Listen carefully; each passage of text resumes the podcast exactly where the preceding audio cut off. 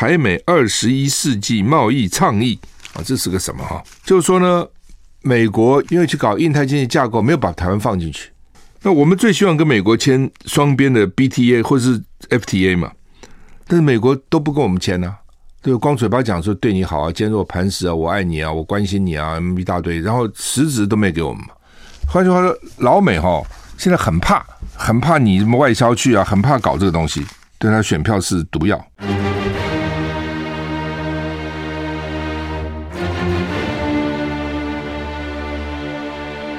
赵少康时间。吃喝玩乐骂，和我一起快意人生。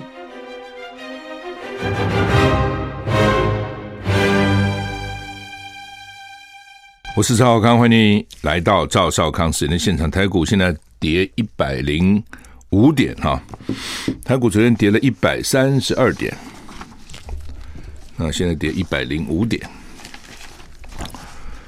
美股，昨天道琼跌，中跌一百七十六点，跌零点五四个百分点。纳斯达克呢跌了零点七二个百分点，S M P 五百跌零点七五个百分点，费城半导体跌了一点六个百分点哈。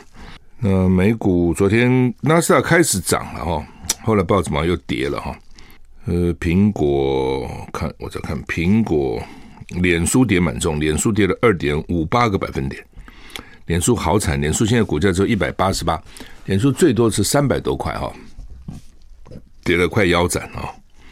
你很难想象脸书怎么会变这么惨哦，所以昨天脸书大跌哈，二点多个百分，NVIDIA 跌了一点八九个百分点，特斯拉跌了二点三六个百分点，所以昨天美股不好了哈，其实不好，但是尤其高科技的有几个股不好，那台股现在是跌一百零三点哈。嗯，几乎也都是绿油的一片哈。好，那欧股三大指数也都跌，啊，英国跌比较多，跌零点九八，法国跌零点七七，德国跌零点三三。天气今天六月二号了哈，明天就端午节啊，吃了粽子没有哈？粽子的东西哈，这好吃，我喜欢，反正糯米糯米的东西我都喜欢哈。不管是湖州粽啦，这个什么南部粽啦，北部粽啦，哦，豆沙粽啦，哦，这个碱粽也很好吃哈。碱粽有两种，一种是就是纯粹碱粽，一种里面还放了豆沙，都好吃。但是问题是容易胖，那个热量都很高啊。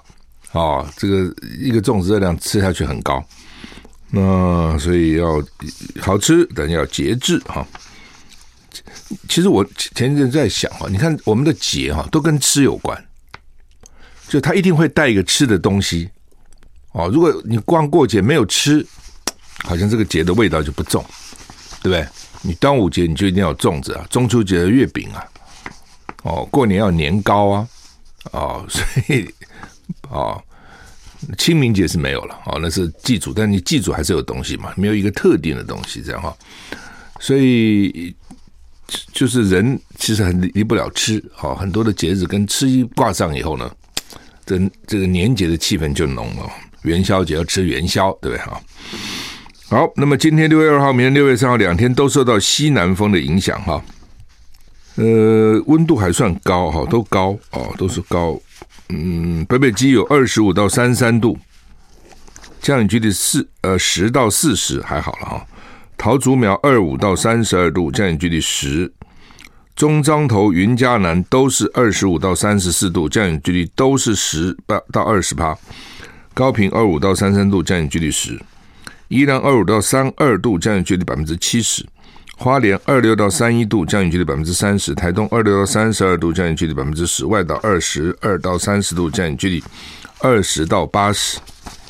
好，那么一路会热到礼拜天。自流风下礼拜来啊、哦，雷雨包哦，所以来的就是狂炸啊、哦！但雷雨包呢，神出鬼没，就不知道什么时候在什么地方出现。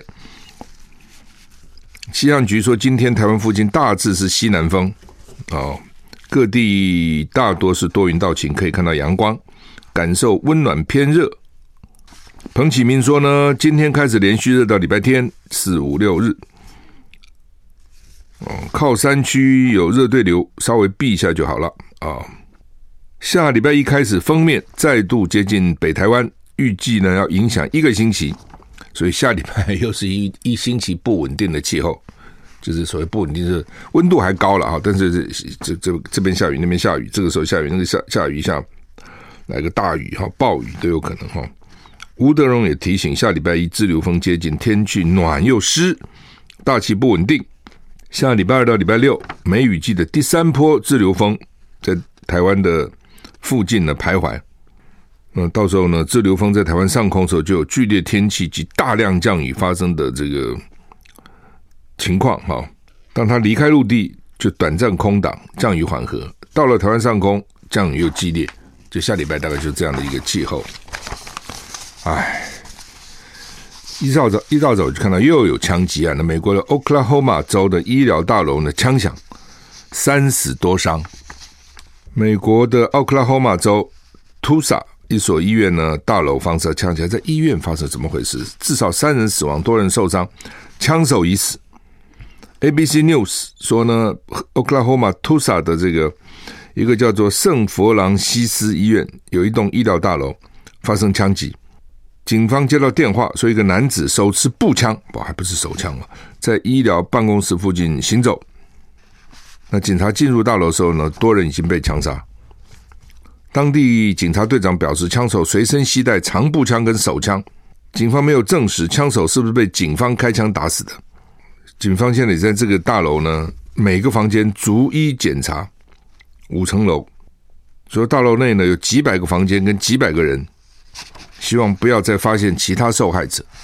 他现在不知道一个楼一个楼查，如果死了就死在里面，他也不会出来，所以你也不知道，所以要一个楼一个楼查。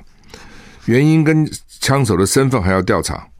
呃，杜尔的图萨的这个这个地方呢，今年年初美国总统拜登还曾经来访问过，当时是为了纪念一九二一年种族屠杀，希望修复社会的裂痕。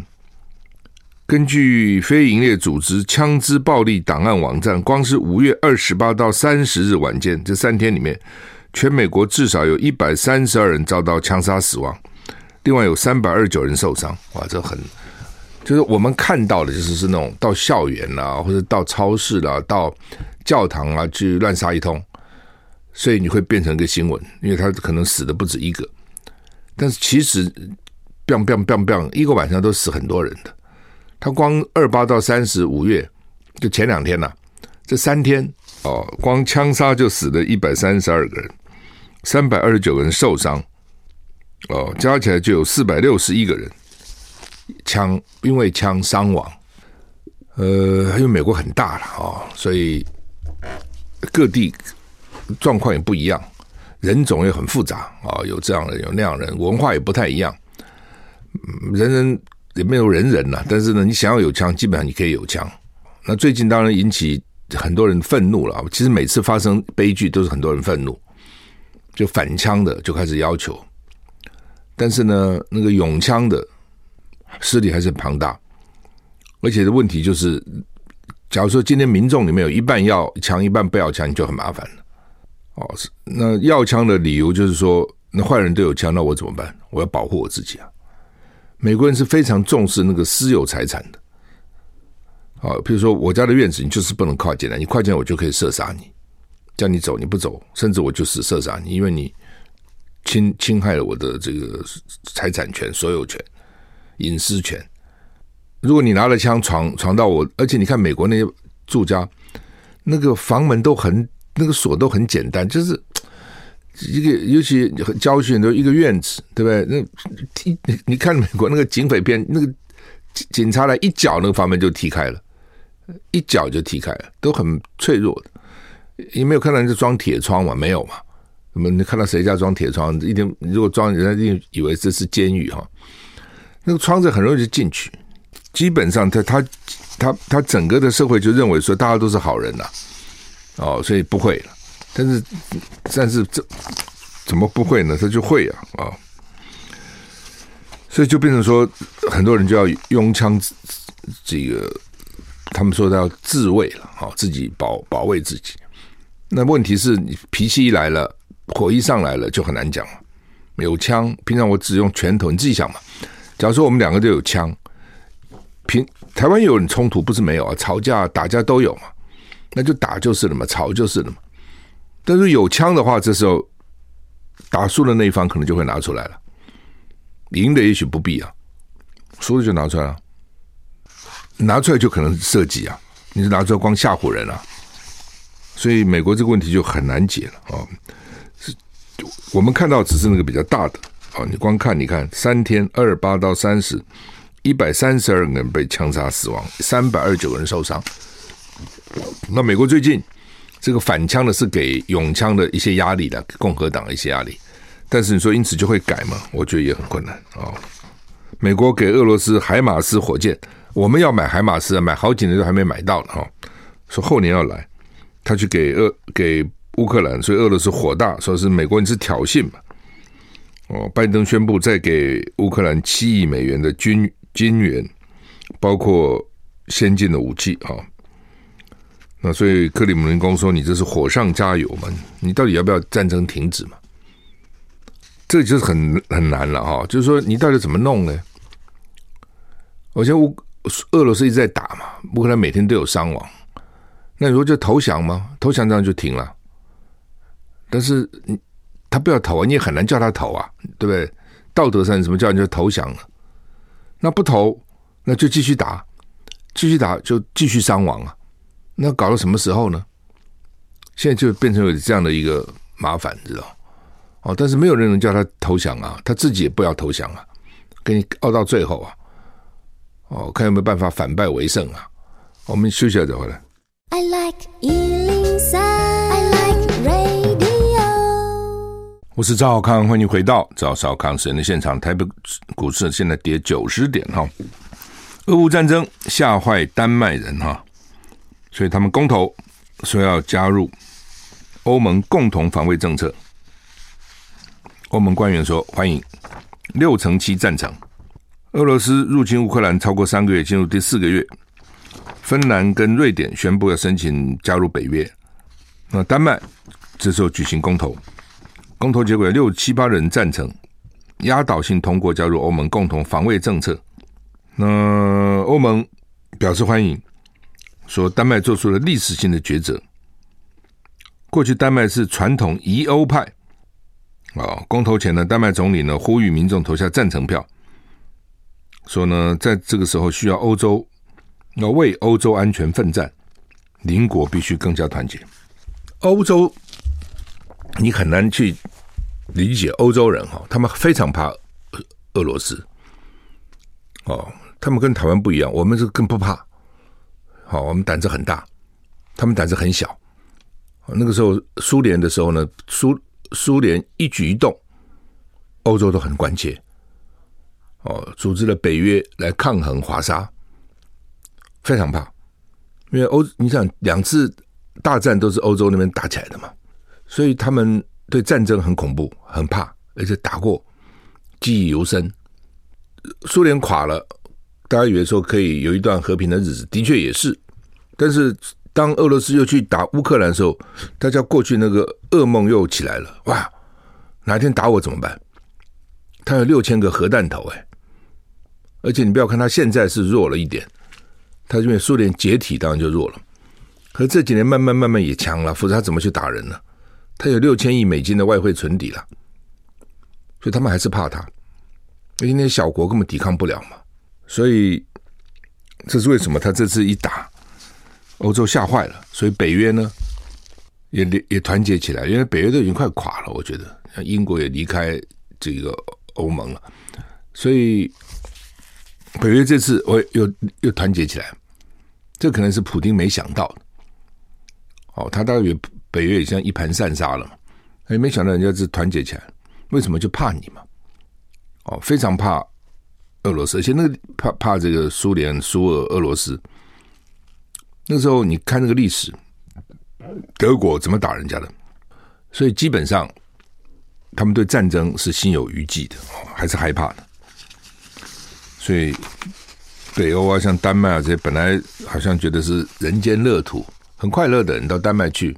我去过两次丹麦哈，人也很友善啊，什么都很好，物价很贵啊，非常昂贵啊。因为他们税啊什么都很高，被这个俄罗斯现在吓一跳哈，就赶快去想要不要要参加欧盟、参加北约、参加这个、参加那个，希望能够有一些集体保护作用哈。四川发生规模一的六点一的地震啊，三分钟连两震，大陆启动国家地震三级应急响应啊，因为你知道四川反正就发生过地震的地方都怕嘛。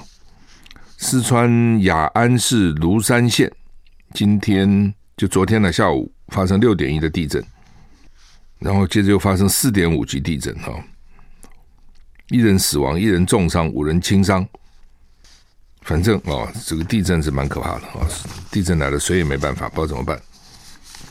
好，这个强美国好莱坞影星强尼戴普跟前妻安伯赫德互告诽谤，陪审团裁定。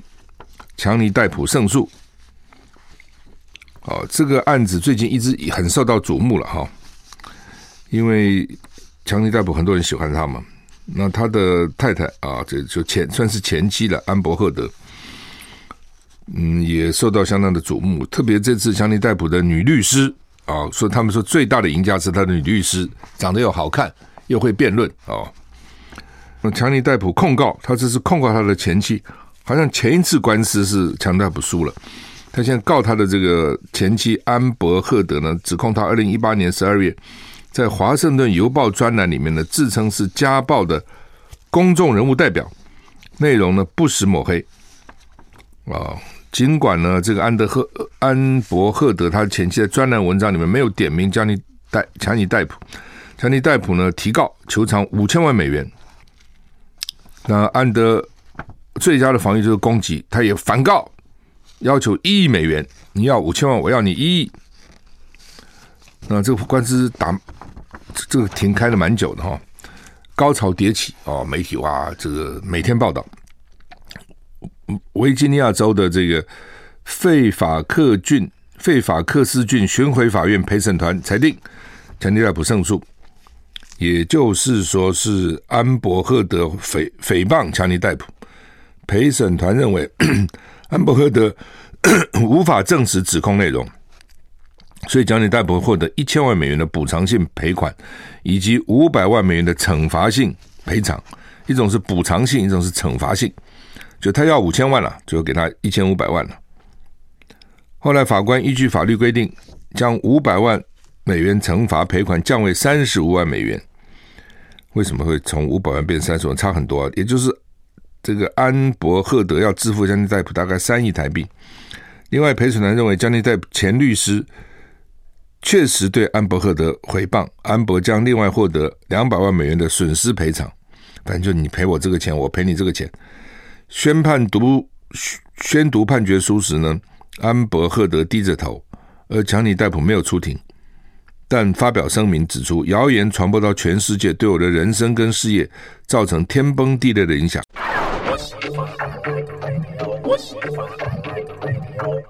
我是赵少康，你回到赵少康神的现场。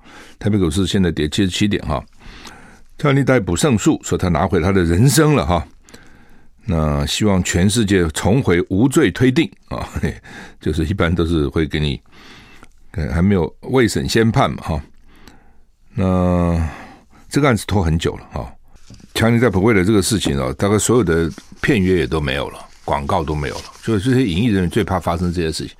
发生这个事情呢、你本来要拍的片子啊，什么大概都合约都没啊，所以损失很大了啊，形象也坏了哦，片约也没了。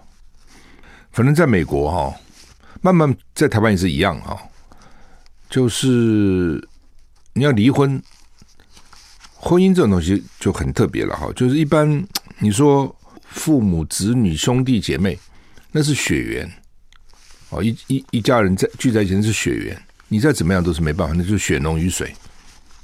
但是夫妻哈，他没有血缘，他一点关系都没有，他要在一起哦，这是不容易的。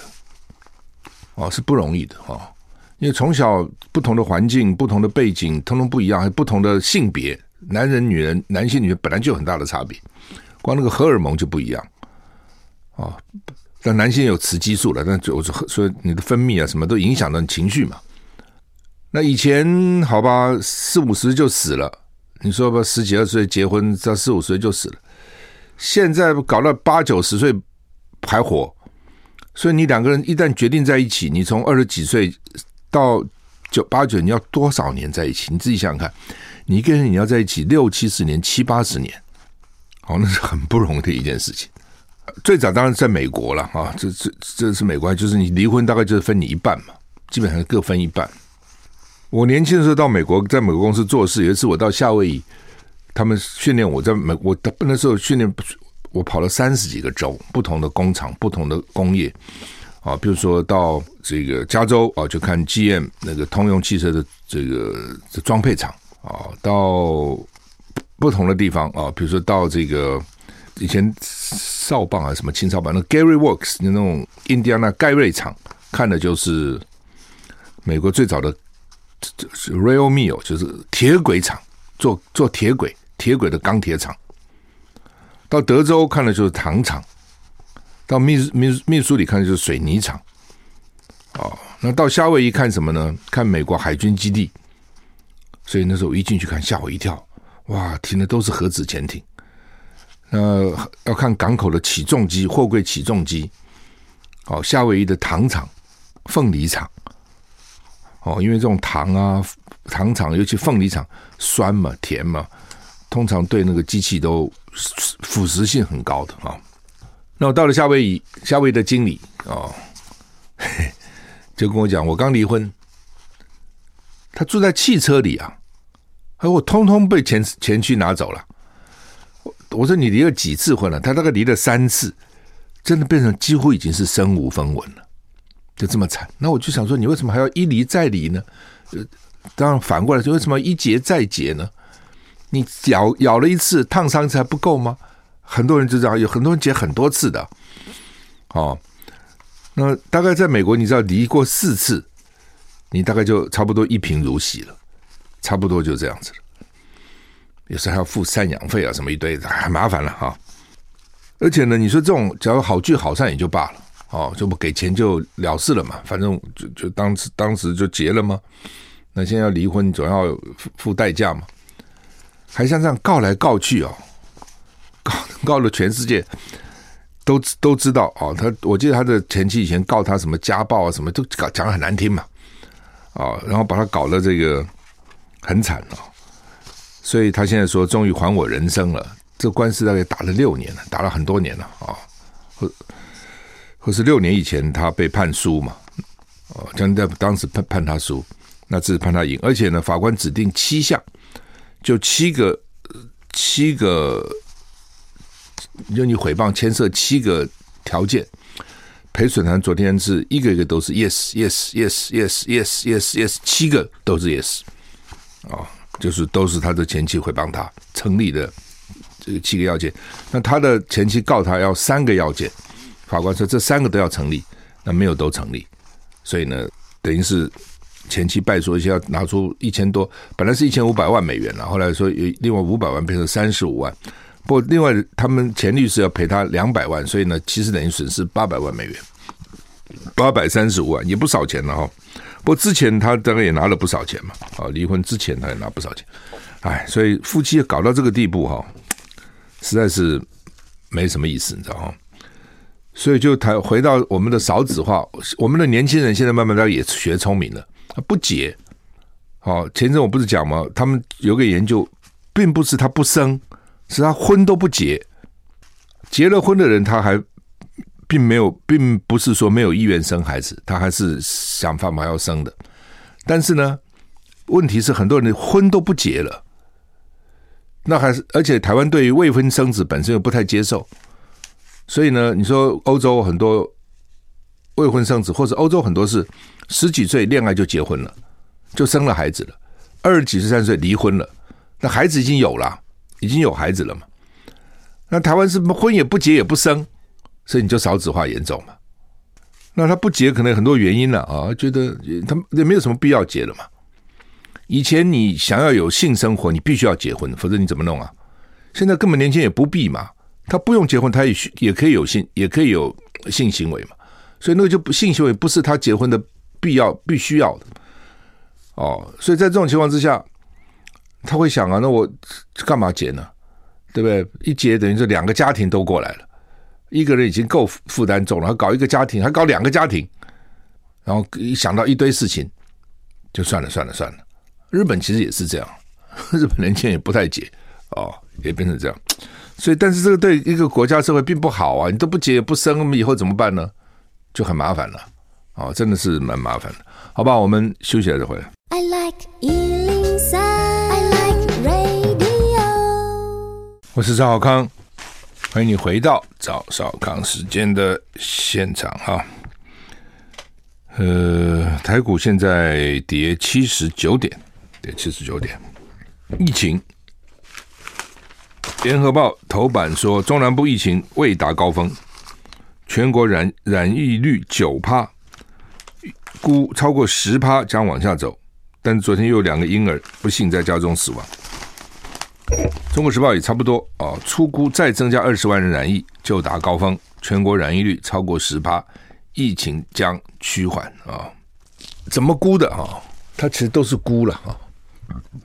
他就认为说我们最后二十趴人染疫，最后台湾会有二十趴，所以他基本上是这个假定。那这个假定对不对呢？不知道，这是一个假定，因为每个国家不同，韩国三十几趴了，哦，纽西兰十五趴。那台湾会几趴？如果你是二十趴，那现在到了十趴就是高峰了嘛，对不对？就累积到现在为止有十趴，那再往下走再加十趴，不就二十趴了吗？假设你是个对称的对称的一个图形，你自己想，我现在没办法画给你看了。你对称图形是爬坡，啵啵啵啵往上啊，到了顶点，啵啵啵再往下，你累积从现在开始到现在累积的十趴，再往下走到了没有的时候再十趴，这二十趴。所以呢，我们估计我们会二十趴，因为二十趴多少人呢？四四百六十万人。所以你到了两百三十万的染疫的时候呢，你就他就认为已经有一半了，就是高峰了。然后再剩下再染，哦，再染，就是这个病是这样，你你完全阻隔你就完全阻隔了。一旦你没有完全阻隔，让它进来，开始开始慢慢慢慢蔓延。就非要染到一个地步，然后让所谓他们所谓的能够集体免疫，就是 都得了不就免了吗？好，那当然还当上打疫苗，那打疫苗到底有没有用？哎，这真的也看不了。你说没用吧？应该是有一定的用。你说有用吧？每天那个打三剂的染疫跟中重症死亡还是不少啊。对，他们只是说比例比较少了。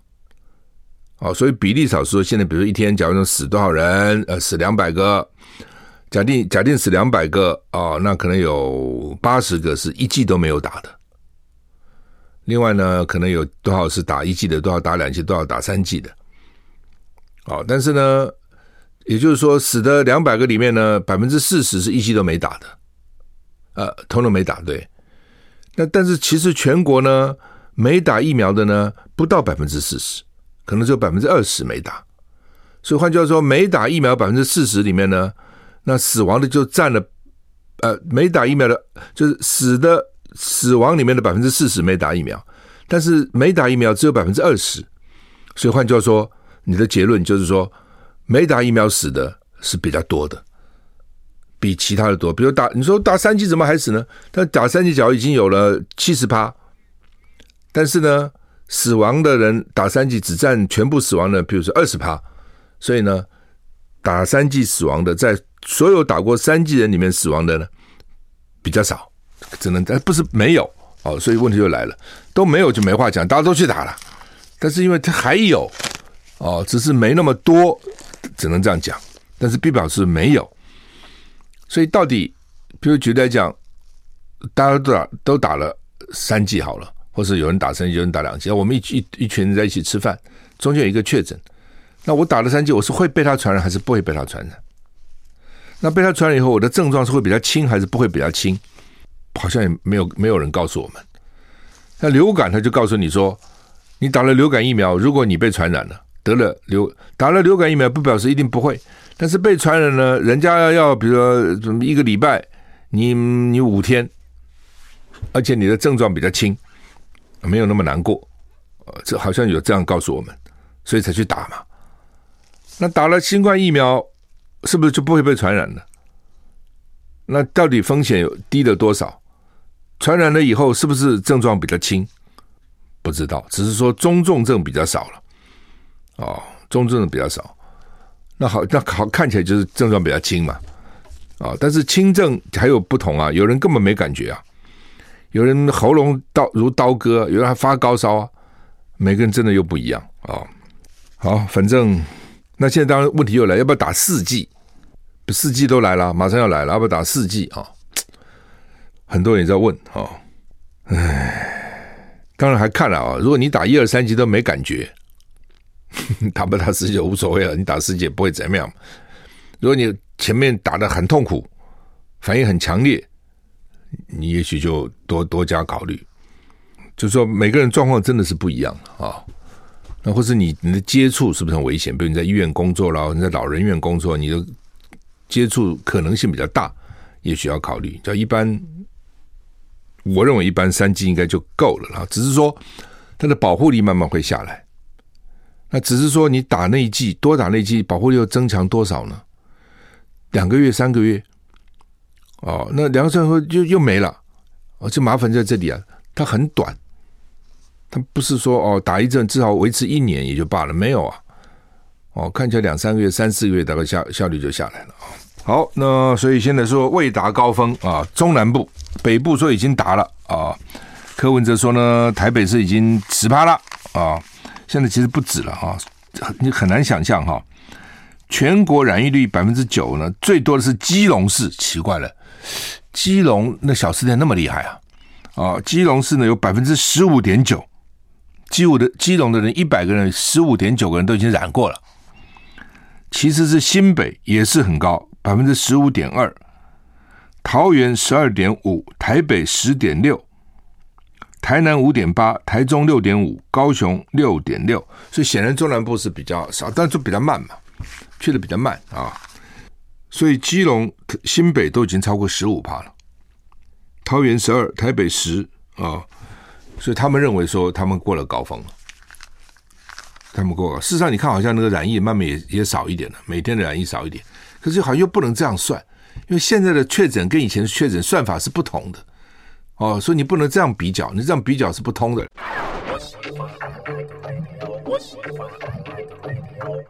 我是赵少康，欢迎回到赵少康时间现场，台北股市现在跌一百零三点哈。我刚讲哈，就是现在的算法确诊跟原来是完全不同哈。原来的确诊就是你快筛阳性，你到医院到大医院去挂号去测 PCR，然后医院测出来 PCR 就告诉你你确诊了，要 PCR 确诊才确诊。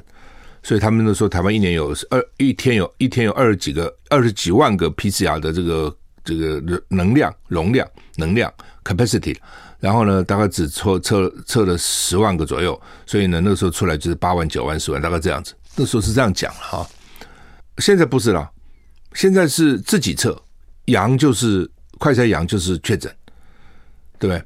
那然后呢，你如果想要保险啊什么，你要到拿药啊，到诊所去，不管你视讯也好，人去也好，去给诊所确诊就算确诊。所以现在的确诊呢，比如昨天八万八，六成都是诊所报上去的。哦，那另外有有差不多三成呢，是还做了 PCR 的。以前是百分之百都要做 PCR，现在只有三成 PCR，所以大医院一下子就松很多，就没有大家不需要挤挤去做 PCR。那就诊所哦报。那如果我测的是阳性，我不报，我不到诊所去确诊，我到诊所确诊做什么？你告诉我，我为什么要确诊？第一个，我保险嘛，我要我要拿到，但是保险就台湾。也就是三三分之一、四分之一人保，而不是全部保啊，这是一个。第二个，拿药拿什么药呢？如果我是中重症，那当然没办法去住院。但中重症很少嘛。我如果只是头痛啊、咳嗽啊、喉咙痛啊、发烧，我去药房买点药吃也就可以了，也没几个钱呐、啊，对不对？能有几个钱呢？我去你诊所拿药，也不就就这几种药嘛。所以很多人就要不然就自己喝个清冠一号什么就解决了嘛。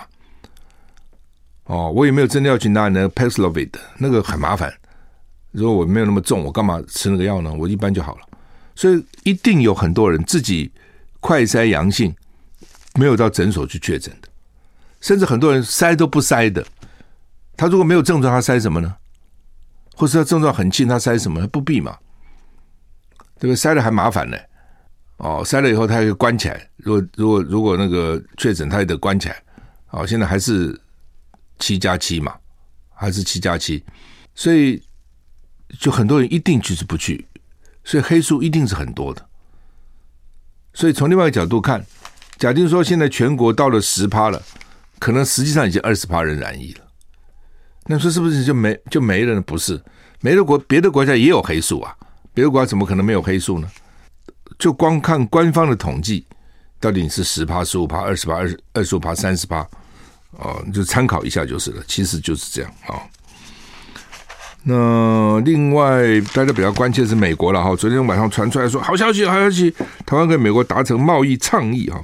这这个名称也怪，台美二十一世纪贸易倡议啊，这是个什么哈？